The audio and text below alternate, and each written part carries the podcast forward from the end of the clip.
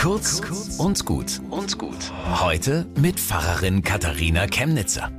Also das ist jetzt bestimmt 20 Jahre her, da wollte ich noch einen Besuch in der Gemeinde machen. Es war Oktober, früh dunkel.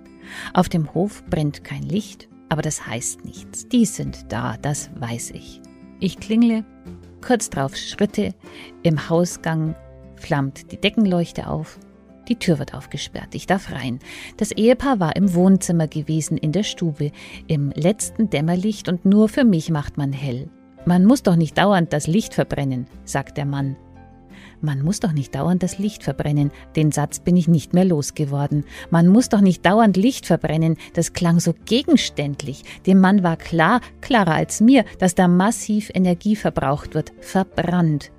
Und die beiden, die konnten das aushalten, nebeneinander sitzen und warten, dass der Tag zu Ende geht, ohne Fernsehen, ohne Ablenkung, ein Ausklang.